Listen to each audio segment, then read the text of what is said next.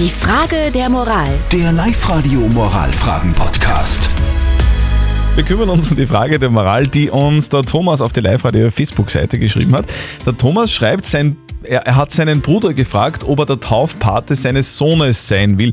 Der Bruder hat zwar ja gesagt, aber er und seine Frau haben den Eindruck gehabt, er will das gar nicht so richtig. Und jetzt hätte die Mutter des neugeborenen Kindes eventuell auch eine Freundin, die das lieber machen würde. Soll der Thomas jetzt seinem Bruder sagen, du, das war jetzt nichts, äh, wir lassen das wieder mit der Patenschaft? Oder ist das jetzt so, was liegt, das biegt? Also die Patenfrage zurückziehen. Wie würdet ihr denn das machen? Die beste Freundin zusätzlich fragen, dass man halt einfach zwei hat. Das haben wir bei unseren Kindern. Wir haben zwei Taufpaten.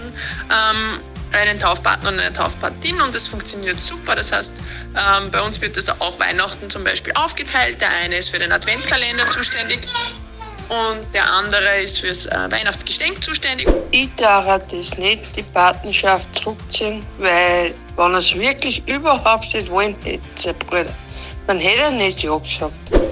Also meines Wissens nach dürfen in der katholischen Kirche zwei Personen als Taufpaten eingesetzt werden, womit somit die Freundin und der Bruder Taufpate sein könnten. Okay, also das sind eure Meinungen.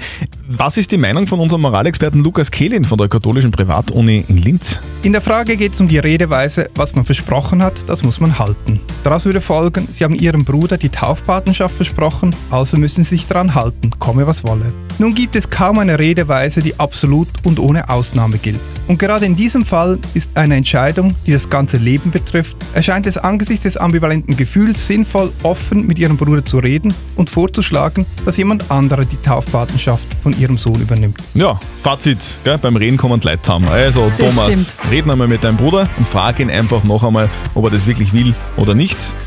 Und dann trifft einfach gemeinsam eine Entscheidung.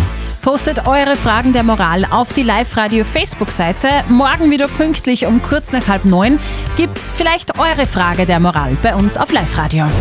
Die Frage der Moral. Der Live-Radio Moralfragen-Podcast.